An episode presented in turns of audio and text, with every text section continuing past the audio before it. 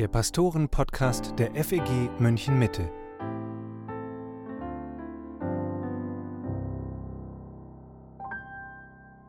Hallo und herzlich willkommen zum Pastoren-Podcast. Es ist August und damit sind wir angekommen in der Ferien- und Urlaubszeit. Da ist die spannende Frage, was macht man, wenn man am Strand liegt, wenn man freie Zeit genießt? Wie wäre es, mal wieder ein Buch in die Hand zu nehmen? Dazu wollen wir heute ins Gespräch kommen. Ich habe einen Gast dazu heute hier bei mir, Waldemar Henschel. Waldemar, wer bist du eigentlich? Ja, vielen Dank für die Einladung zunächst einmal zum Podcast hier, dass ich mal beim Pastoren-Podcast dabei sein darf. Ähm, ich bin seit kurzem stolzer vierfacher Familienvater. Wir haben jetzt nochmal Nachwuchs bekommen, da sind wir Gott wirklich dankbar für. Bin verheiratet dementsprechend mit Katja, bin Lehrer an einer beruflichen Schule und darf die Gemeinde hier in München auch mit als Ältester leiten. Von der passt Pastoren-Podcast auch bei dir, denn wir verstehen, dass älteste Pastoren, Bischöfe, dass das austauschbare Worte sind. Und äh, schön, dass du heute mit dabei bist. Waldemar, neben all dem, was du tust als vierfacher Familienvater, als Lehrer, als Ältester hier in der Gemeinde, hast du dir noch eine neue Aufgabe äh, zugelegt. Und zwar bist du seit kurzem mit einigen anderen zusammen Gründer eines christlichen Verlages. Der Verlag heißt Verbum Medien. Was heißt das eigentlich genau und worum geht es euch mit diesem Verlag? Also Verbum ist ein lateinischer Begriff und heißt auf Deutsch das Wort. Es liegt auf der Hand, dass das zu einem Verlag passt, wo es ja bei Büchern naturgemäß um Worte geht. Aber es geht uns am Ende natürlich um nicht nur um irgendwelche Bücher und irgendwelche Worte, es geht uns um das Verbum Dei, um das Wort Gottes. Und wir haben uns letztes Jahr kurz vor der Gründung des Verlags als Gesellschafter für einen Tag getroffen, um für das Unternehmen zu beten und dann auch darüber nachzudenken, welches Ziel wir eigentlich verfolgen.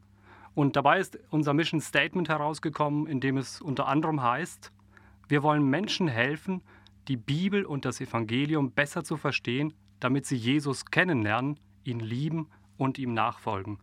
Und das ist unser Ziel. Und wir sind überzeugt, dass Gott dafür sein Wort gebraucht und Bücher, die sein Wort vermitteln. Angefangen bei Kinderbüchern, über Bücher für die eigene Lektüre, ob im Urlaub oder zu Hause, Bücher für den Hauskreis, Bücher in der Gemeinde. Ich erinnere mich persönlich, wie Gott in meiner Jesus-Nachfolge mich entscheidend geprägt hat durch Bücher, auf die ich gestoßen bin und die ich gelesen habe. Wir haben außerdem auch gesagt, wir wollen Verbum Medien bewusst heißen, weil wir die Inhalte auf wirklich möglichst jedem Weg herüberbringen möchten. Persönlich habe ich zum Beispiel vor einiger Zeit damit angefangen, Hörbücher ähm, zu hören. Parallel lese ich Bücher auf dem Kindle oder auf dem iPad über die Bibelsoftware Logos.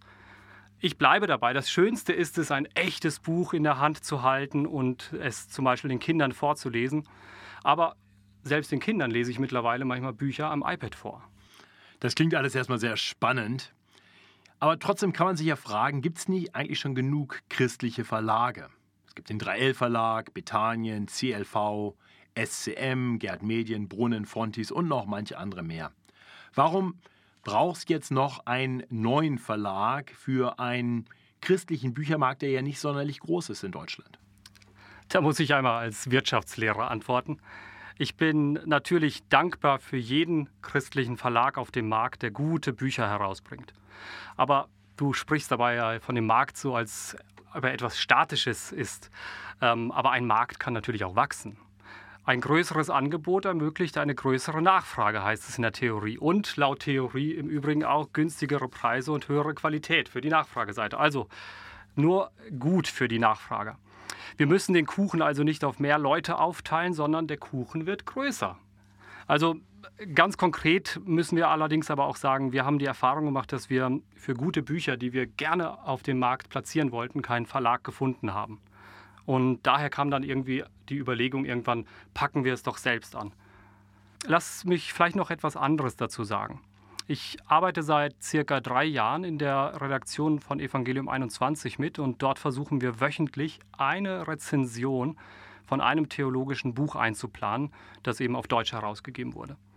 Und mir ist es wirklich schon immer wieder aufgefallen, dass christliche Bücher mit einer gesunden Theologie auf Deutsch durchaus Mangelware sind. Wir haben immer mal wieder Wochen, in denen wir länger überlegen müssen, welches Buch wir überhaupt einplanen können. Es gibt zu viele Veröffentlichungen, die leider nicht viel mit dem offenbarten Verbum Dei zu tun haben, obwohl sie das christliche Label tragen. Und ich denke dabei gar nicht zu eng nur an eine bestimmte Theologie, sondern mir geht es um den grundsätzlichen Ansatz. Viele Bücher sind leider nicht Gott, sondern menschzentriert. Und wir hoffen mit unserem Verlag den Anteil an Medien, die Gott ehren, zu vergrößern. Wunderbar. Dann lass uns mal direkt über einige Bücher reden, die ihr herausgebracht habt. Äh, ein Buch, das äh, ich selber gerade lese, äh, ist ein Buch von Michael Reeves, ins Deutsche übersetzt mit dem Titel Gottesfurcht, eine überraschend gute Nachricht. Es ist interessant, wie der Autor darin zeigt, dass das Wesen wahrer Gottesfurcht etwas ist, das wirklich gut ist und schön ist. Wir sollten den Herrn fürchten und sollten es nicht fürchten, den Herrn zu fürchten. Magst du ein paar Sätze über dieses Buch sagen und wem würdest du dieses Buch empfehlen? Also Michael Reeves schreibt in dem Buch, dass Christen sich häufig in zwei Lager aufteilen lassen. Das eine Lager, schreibt er, spricht von Liebe und Gnade und niemals von Gottesfurcht. Das andere Lager scheint darüber empört zu sein und betont, wie sehr wir uns vor Gott fürchten sollten.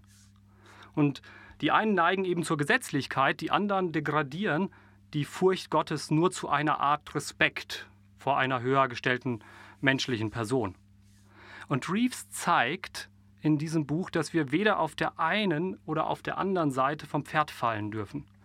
Und er nennt es ein seltsames Paradoxon, das im Evangelium zum Ausdruck kommt. Und die Gottesfurcht befreit uns einerseits von Furcht oder das Evangelium befreit uns einerseits von Furcht und andererseits bewirkt sie eine Furcht in uns. Gottesfurcht bedeutet also nicht, dass Christen Angst vor Gott haben, aber Gottesfurcht ist gleichzeitig ein freudiges, zitterndes Staunen über den heiligen Gott, der uns erlöst. Und diese Furcht Gottes, die verdrängt alle anderen Ängste, die uns lähmen können. Und dieses Buch ist unglaublich aktuell, weil wir heute in einer Kultur der Angst leben. Und sei es auch nur, dass wir ähm, über die Gaskrise nachdenken ständig oder beim Einkaufen feststellen, das ist ja unglaublich, wie die Preise schon wieder gestiegen sind. Wie soll ich überhaupt über die Runden kommen? Ähm, gleichzeitig lassen wir uns auch häufig von Menschenfurcht leiten. Und dieses Buch würde ich tatsächlich jedem Christen in die Hand drücken. Ähm, es ist einfach Tatsache, dass wir immer dazu neigen, entweder nach links oder nach rechts zu kippen.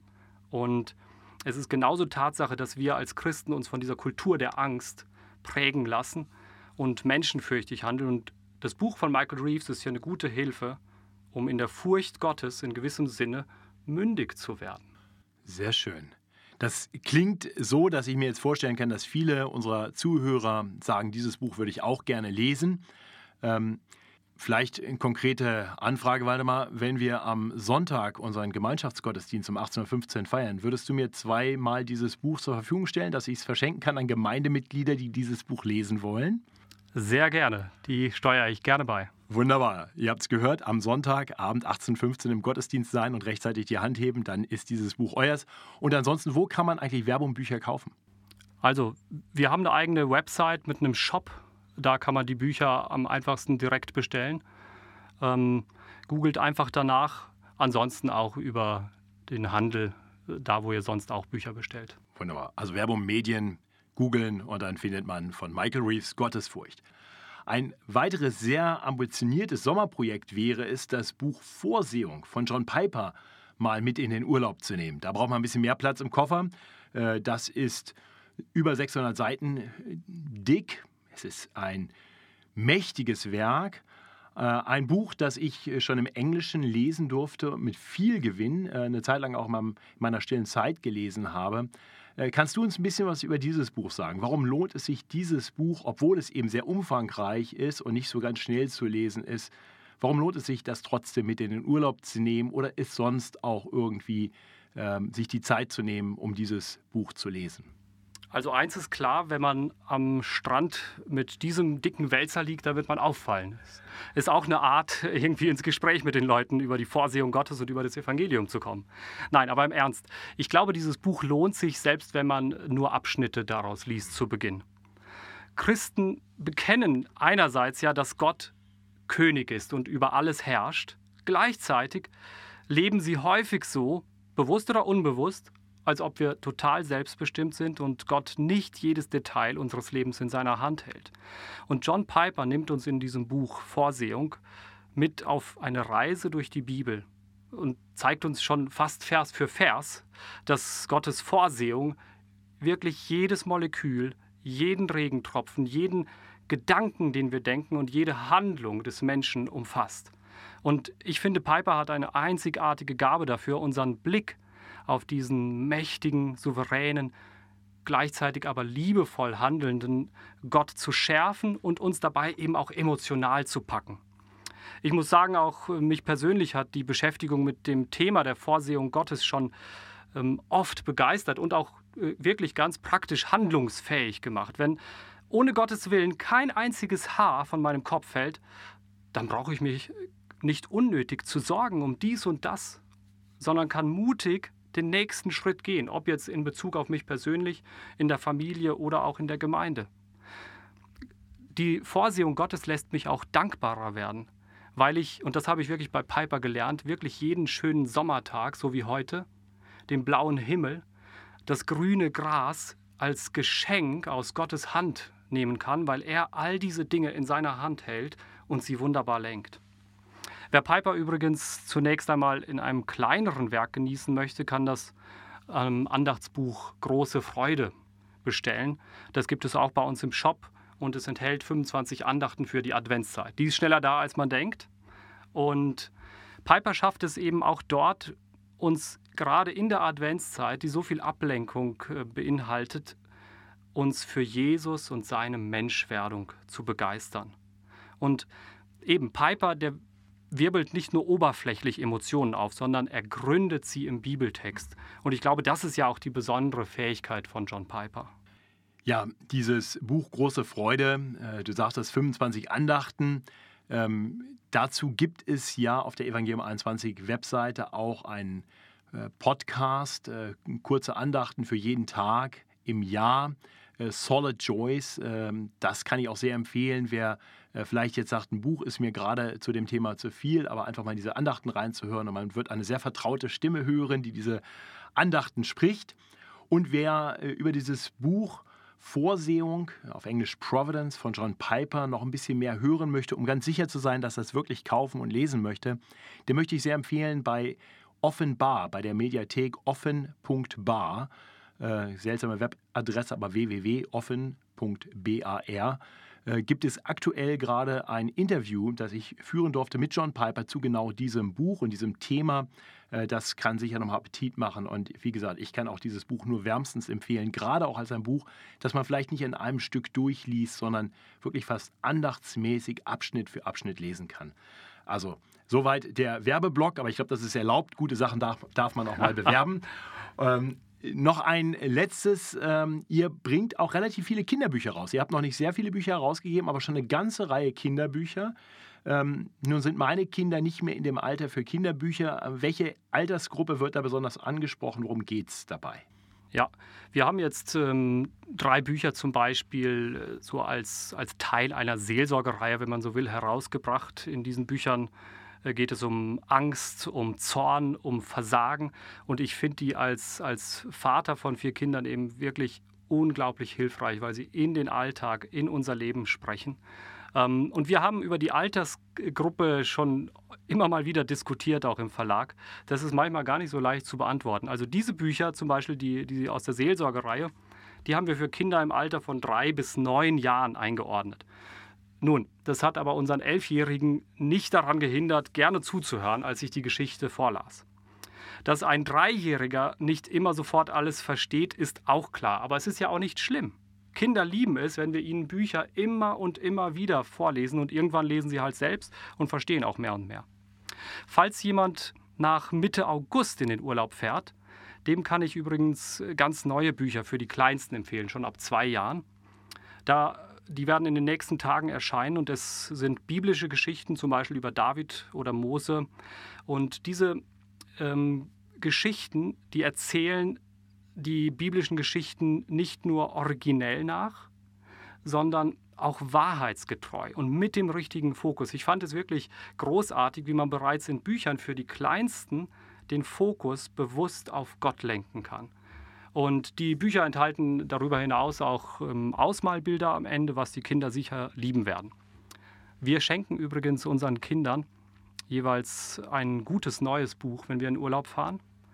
Dann sind die Kinder erstens auf der Fahrt beschäftigt zunächst einmal. Und was ich fast noch wichtiger finde, sie verknüpfen dann mit diesen Büchern auch wirklich schöne Emotionen, weil man ja in Urlaub fährt und sie sich dann noch stärker daran hoffentlich erinnern werden. Vielleicht möchte das ja jemand nachmachen. Das ist ein toller Tipp. Und äh, da sind wir tatsächlich schon beim Thema, auch Kinder ans Lesen heranzuführen, aber auch Erwachsene. Lesen kommt so ein bisschen aus der Mode. Wir sind in unseren Aufmerksamkeitsspannen äh, nicht mehr besonders gut aufgrund von vielen sozialen Medien, vielen kurzen Nachrichten. Äh, du bist Lehrer und Verlagsgründer. Hast du ein paar Tipps dazu, wie wir das Lesen wieder neu lernen können? Was kann ich tun, wenn es mir wirklich schwer fällt, äh, ein vielleicht auch dickeres Buch wirklich durchzulesen?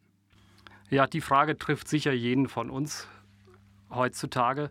Und ich glaube, das Erste, was ich sagen würde, nicht zu perfektionistisch an die Sache herangehen, sondern einfach starten. Plan einfach zum Beispiel Lesezeiten in deinen Tag ein. Zehn Seiten pro Tag. Das ist nicht viel, aber rechne das mal hoch auf ein ganzes Jahr, wie viel man da schaffen kann.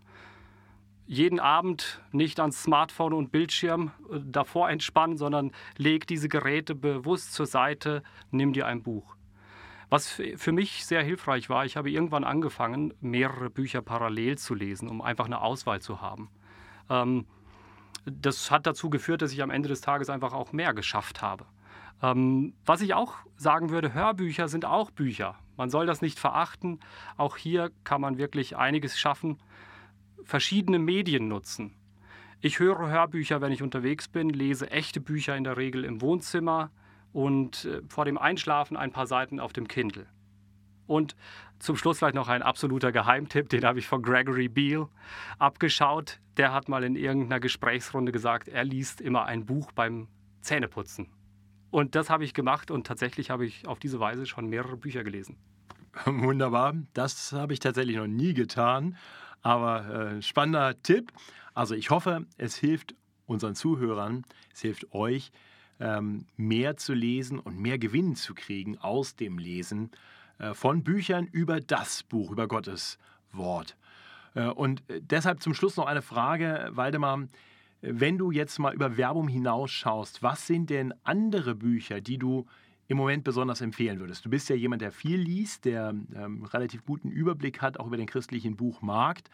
Gibt es da Empfehlungen, die du hast? Jetzt ganz bewusst keine Werbung für, für Werbung, Bücher, über die haben wir schon gesprochen. Irgendetwas von anderen Verlagen, wo du sagst, diese Bücher, die kann man getrost mit in Urlaub nehmen, neben den ganzen Werbungbüchern.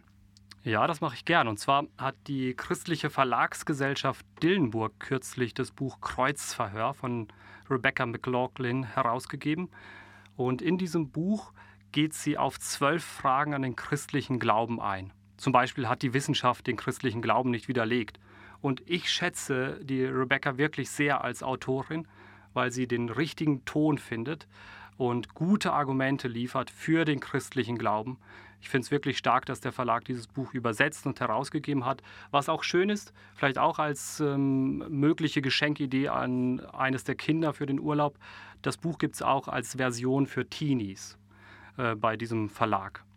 Also das kann ich auf jeden Fall sehr empfehlen. Aus einem ganz anderen Genre, vielleicht für den Urlaub auch mal was, würde ich Bücher von Jane Austen empfehlen. Zum Beispiel Emma oder Stolz und Vorurteil, ihr wohl bekanntestes Werk. Die Bücher, das muss ich einmal deutlich sagen, enthalten eindeutig mehr als nur eine Romanze. Ähm, Jane Austen ist wirklich eine Meisterin darin gewesen, in ihren Büchern gewisse Charakterstärken und Charakterschwächen über die Figuren zu beleuchten und den Leser dadurch zu prägen. Dass er eben darin ähm, einfach auch lernt, was gut und was böse ist, auch was ein starker und guter Charakter ist und umgekehrt. Und darüber hinaus liebe ich einfach ihre feine Ironie, die immer wieder in den Büchern durchschimmert. Wirklich ein echter Genuss.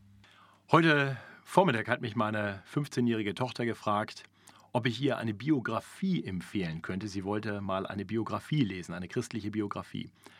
Äh, hast du spontan irgendeinen Vorschlag, was man da lesen kann. Ich kann sagen, ich habe ihr aus meinem Bücherschrank äh, von John Piper äh, diese Kurzbiografien gegeben. Der CLV-Verlag hat die herausgebracht, immer drei Biografien pro Band. Das sind eigentlich Vorträge, die er mal gehalten hat, immer zu Beginn seiner Pastorenkonferenz. Und das habe ich ganz wertvoll gefunden, so einfach einen Einblick zu bekommen in das Leben von verschiedenen christlichen Leitern, Missionaren und so weiter. Hast du da irgendeine Empfehlung, eine Biografie, wo du sagen würdest, äh, das äh, lohnt sich auch, wenn man sich mit einer besonderen Person mal auseinandersetzen möchte? Also ein Buch, das ich vor einiger Zeit allerdings auf Englisch gelesen habe und wirklich genossen habe, ist Newton on the Christian Life von Tony Reinke. Und das enthält in gewissem Sinne eine Biografie von John Newton, aber eben, da werden auch schon die, die Inhalte von ihm mitverarbeitet. Ob das jetzt für einen Teenager das richtige Buch ist, muss ich überlegen, aber das äh, war wirklich ein richtig gutes Buch.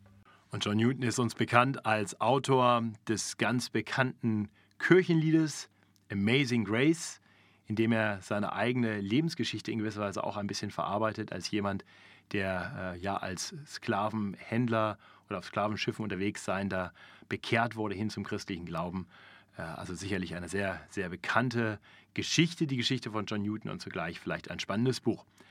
Gut, warte mal, ich bedanke mich ganz herzlich für den Besuch hier im Pastoren-Podcast. Ich wünsche dir einen erholsamen Sommer, soweit das möglich ist, mit einem Neugeborenen und vier kleinen Kindern. Äh, ich danke dir ganz herzlich für all dein Tun bei Evangelium 21. Äh, hier in der Gemeinde als Ältester es ist eine große Freude, mit dir gemeinsam hier in der Leitung der Gemeinde zu stehen und vielen Dank, dass du und andere Brüder den Mut hattet, einen neuen christlichen Verlag zu gründen. Und wir sind gespannt, was uns in nächster Zeit an neuen Büchern erwartet bei Verbo Medien. Dir vielen Dank für den Besuch und euch, liebe Hörer, wünsche ich gottesreichen Segen für diesen Sommer. Wir werden eine kleine, wahrscheinlich dreiwöchige Sommerpause machen und dann im September wieder fortfahren mit neuen Episoden zum Pastoren-Podcast. Wenn ihr dazu Anregungen habt, welche Themen wir besprechen sollen, dann schreibt uns gerne äh, und so viel für heute. Ich wünsche euch Gottes reichen Segen.